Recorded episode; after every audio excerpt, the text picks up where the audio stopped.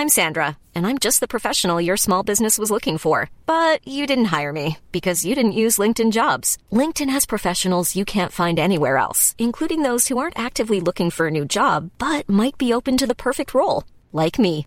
In a given month, over 70% of LinkedIn users don't visit other leading job sites. So if you're not looking on LinkedIn, you'll miss out on great candidates like Sandra. Start hiring professionals like a professional. Post your free job on linkedin.com/people today. Como aconteceram as ressurreições? Apocalipse 20. Comentário de Mari Persona. Bom, na continuação do, do capítulo 20 de Apocalipse, a partir do versículo 4 diz: Vi tronos e assentaram-se sobre eles, e foi-lhes dado o poder de julgar, e vi as almas daqueles que foram degolados pelo testemunho de Jesus e pela palavra de Deus, e que não adoraram a besta, nem a sua imagem, e não receberam o sinal em suas testas, nem em suas mãos, e viveram e reinaram com Cristo durante mil anos. Mas os outros mortos não reviveram até que os mil anos se acabaram. Esta é a primeira ressurreição. Bem-aventurado e santo aquele que tem parte na primeira ressurreição. Sobre estes não tem poder a segunda morte, mas serão sacerdotes de Deus e de Cristo, e reinarão com ele mil anos. O que João vê agora né, na sua profecia são tronos e pessoas assentadas nesses, nesses tronos e elas têm capacidade para julgar, elas estão empoderadas para exercerem juízo, julgamento. Estes são os redimidos no céu, que apareceram já representados pelos 24 anciãos, dos capítulos 4 ao 19, e representam crentes do Antigo e do Novo Testamentos que foram ressuscitados ou transformados quando se encontraram com o Senhor nos ares e são esses que foram feitos reis e sacerdotes para Deus. Algo que, eh, que foi prometido, essa, essa, esse título de reis e sacerdotes, ele não foi dado exclusivamente à igreja, à época da igreja, mas ele foi prometido também aos santos do Antigo Testamento e depois aos santos do Novo Testamento. Em Êxodo 19, de 5 a 6, o Senhor havia prometido ao seu povo terrenal o seguinte Agora, pois, se diligentemente ouvides a minha voz e guardardes a minha, a minha aliança, então sereis a minha propriedade peculiar dentre todos os povos, porque toda a terra é minha. E vós sereis, me sereis um, um reino sacerdotal e o povo santo. Essas são as palavras que falarás aos filhos de Israel.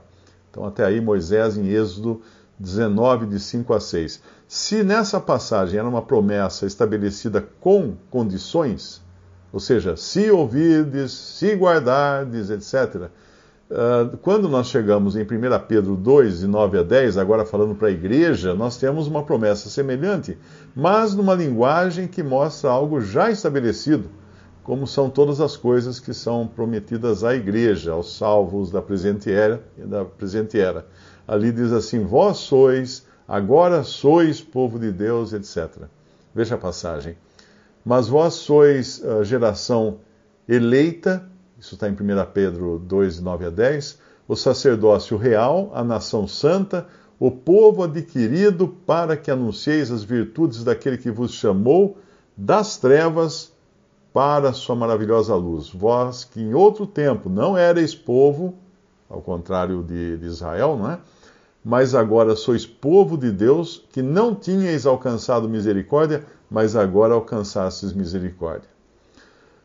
Muito bem, todos esses já tinham sido mencionados pelo apóstolo Paulo quando ele transmitiu um dos mistérios que ele recebeu do Senhor, que seria o arrebatamento da igreja e a ressurreição dos santos. Isso está lá em 1 Tessalonicenses 4, de 15 a 17 quando Paulo escreve: Dizemos-vos, pois, isto pela palavra do Senhor, que nós, os que ficarmos vivos para a vinda do Senhor, não precederemos os que dormem, porque o mesmo Senhor descerá do céu com alarido, com voz de arcanjo, com a trombeta de Deus, e os que morreram em Cristo ressuscitarão primeiro.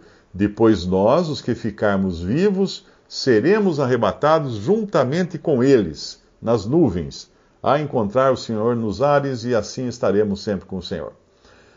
Neste ponto é que deve se cumprir aquilo que o apóstolo disse aos coríntios. Este ponto que eu estou falando, que eu estou falando é do, dos tronos que João está vendo aqui no, estabelecidos no céu. Uh, o que Paulo disse aos coríntios, em 1 Coríntios 6, 2: Não sabeis vós que os santos hão de julgar o mundo? Pois é, é, essa, é esse, esse momento aí em que os santos vão julgar o mundo. Na sua visão, João vê também os mártires, e a própria passagem explica que eles são as almas daqueles que foram degolados pelo testemunho de Jesus e pela palavra de Deus e que não adoraram a besta, nem a sua imagem. Ou seja, são pessoas que passaram pela, pela grande tribulação e foram martirizadas ali. E não receberam o sinal em suas testas nem em suas mãos. Uh, estes também uh, ressuscitarão para reinarem com Cristo por mil anos, uh, neste ponto aqui da, do relato. Repare que haverá mais de uma ressurreição, então, além daquelas que aconteciam nos evangelhos ou no Antigo Testamento. Nos evangelhos nós temos a ressurreição de Lázaro, mas essas ressurreições não eram definitivas, porque aquelas pessoas voltaram a morrer. E nós temos também uh, uma passagem em João, se não me engano, que fala que o Senhor Jesus ainda não tinha sido glorificado, então ele não tinha dado o Espírito Santo, ou seja, ainda, ainda precisava formar a igreja com a vinda do Espírito Santo em Atos 2, para ele então, uh, isso depois dele ter morrido, ressuscitado glorificado, e sido glorificado, e para que acontecesse a ressurreição dos santos, ele tinha que ressuscitar primeiro porque ele é chamado de primícias. Ou seja, ninguém, ninguém poderia ressuscitar antes de Cristo, a ressurreição eterna. Ninguém. Uh, das ressurreições que ainda estão para acontecer, a primeira em Apocalipse 20, de 4 a 6, é a ressurreição da vida, da qual fala também João 5, 29, ou a ressurreição do justo, que fala em Lucas 14, 14. É uma ressurreição de entre os mortos. Essa linguagem é usada em Filipenses 3 e em Colossenses 1 porque ela, ela é uma ressurreição daqueles que são tirados de, de entre outros mortos, isto porque os mortos não ressuscitarão todos ao mesmo tempo, mas uns, os justos, são tirados de entre os ímpios, e os ímpios continuam e vão permanecer lá por mais mil anos depois que Cristo voltar. Permanecer na morte, eu digo. Mas essa primeira ressurreição de que fala aqui, é, ela vem em três partes, então. Primeiro, Cristo, né, como eu já falei, que é as primícias, que significa os primeiros frutos de uma colheita, eram chamadas de primícias. E aí ele, assim, ao ressuscitar, ele mostra o que irá acontecer aos outros, aos salvos, nas suas respectivas ressurreições. Depois, depois virá a ressurreição dos que são de Cristo na sua vinda que é aquela que eu mencionei em 1 Tessalonicenses 4, de 15 a 18, e que Paulo fala dela também no capítulo 15 de 1 Coríntios, e ele fala da, da, da ressurreição, ele discorre ali sobre o que é a ressurreição, e ele fala também do arrebatamento ali, no, no abrir e fechar de olhos, né, todos seremos transformados e tal. Uh, e por fim, a ressurreição dos martirizados durante a tribulação que aparece aqui, que apareceu em, cap, em Apocalipse capítulo 14, versículo 13. Agora, a segunda, tudo isso aí é um pacote só chamado de primeira ressurreição. A segunda ressurreição, ela poderia ser chamada de ressurreição para condenação, como João, no seu Evangelho, no capítulo 5, 29 do Evangelho, ele a chama assim, ou chamada ressurreição dos injustos, como é mencionada em Atos 24, 15. Ou seja, é a ressurreição dos condenados, é a ressurreição da pessoa para ir para o lago de fogo, com corpo e tudo, porque as pessoas vão ressuscitar com corpo para sofrerem com corpo eternamente no lago de fogo. E aqui em Apocalipse 20, versículo 5, é disso que está falando, quando fala que os outros mortos não reviveram até que os mil anos se acabaram.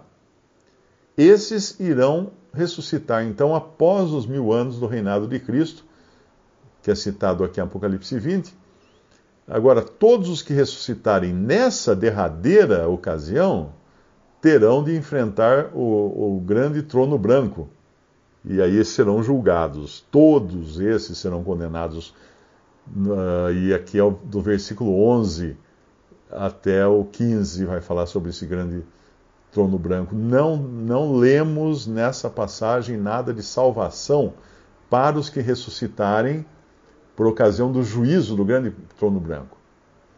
A primeira ressurreição, então, do versículo 5 de Apocalipse 20, é uma espécie de parêntese, porque daí os outros mortos, a qual se refere ali, são os incrédulos de todas as eras que ressuscitarão no final do milênio para passarem pelo grande trono branco do julgamento uh, de, de, Cristo, né, que vai julgá-los a todos.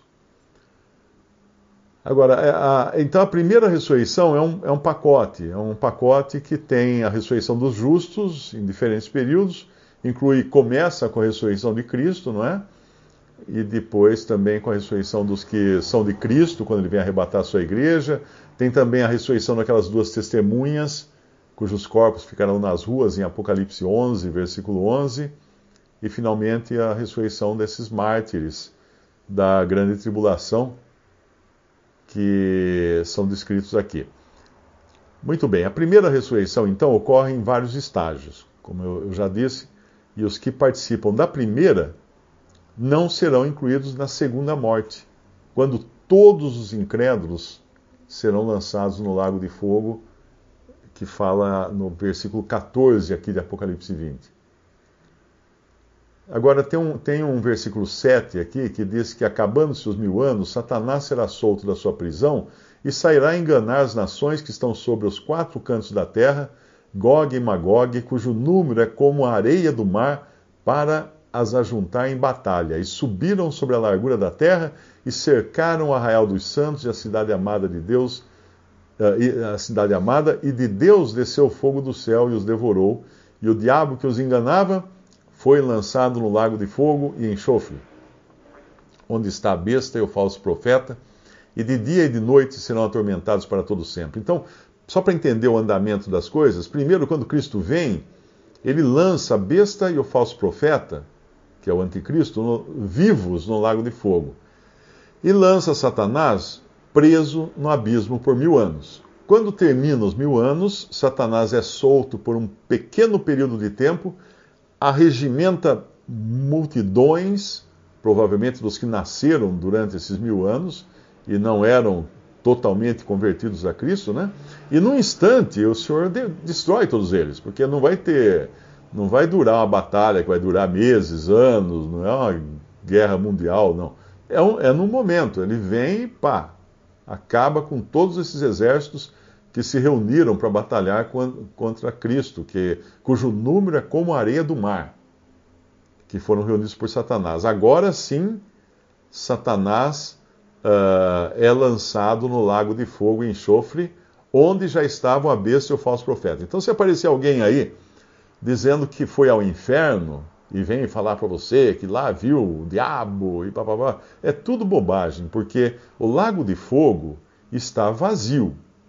Quem vai inaugurar são a besta e o falso profeta, lançados vivos lá no começo do. No, no, quando Cristo vem para inaugurar, antes de inaugurar o milênio, não é? E depois o, o diabo, Satanás, que é lançado lá no final dos mil anos de reinado de Cristo. E também agora uh, se encaixa aqui o que nós chamamos de juízo final que na realidade é, é uma lavratura de sentença. Se alguém está falando assim, ah, lá no juízo final eu vou ver se eu vou para o céu ou para o inferno. Se você chegar no juízo final, no grande trono branco de, de Cristo, meu amigo, você não vai para o céu, porque ali não sai ninguém. Não sai ninguém. A salvação é em vida. A salvação é em vida. Depois de morto, a árvore cai e o lado que ela cair, ela fica. Não, não tem mudança depois que morre. Então, os que são salvos, são salvos em vida depois selou o destino deles. Vão ressuscitar lá no final, nessa ressurreição, diante do grande trono branco. Né? E aqui fala que o que estava sentado sobre ele, de cuja presença fugiu a terra e o céu, e não se achou lugar para eles. E viu os mortos, eu estou lendo agora Apocalipse 20, versículos 11 até o final. E viu os mortos, grandes e pequenos, que estavam diante de Deus, e abriram-se os livros, e abriu-se outro livro, que é o da vida, e os mortos foram julgados pelas coisas que estavam escritas nos livros, segundo as suas obras, e deu o mar os mortos que nele havia, e a morte e o inferno deram os mortos que nele havia, e foram julgados cada um segundo as suas obras, e a morte e o inferno foram lançados no lago de fogo. Esta é a segunda morte. E aquele que não foi achado escrito no livro da vida, foi lançado no lago de fogo.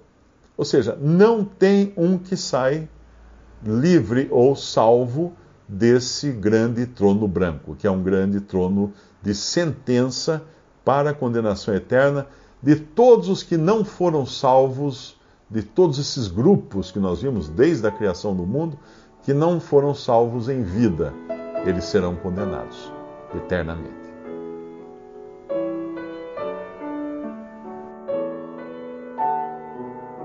Visite respondi.com.br. Visite também 3minutos.net.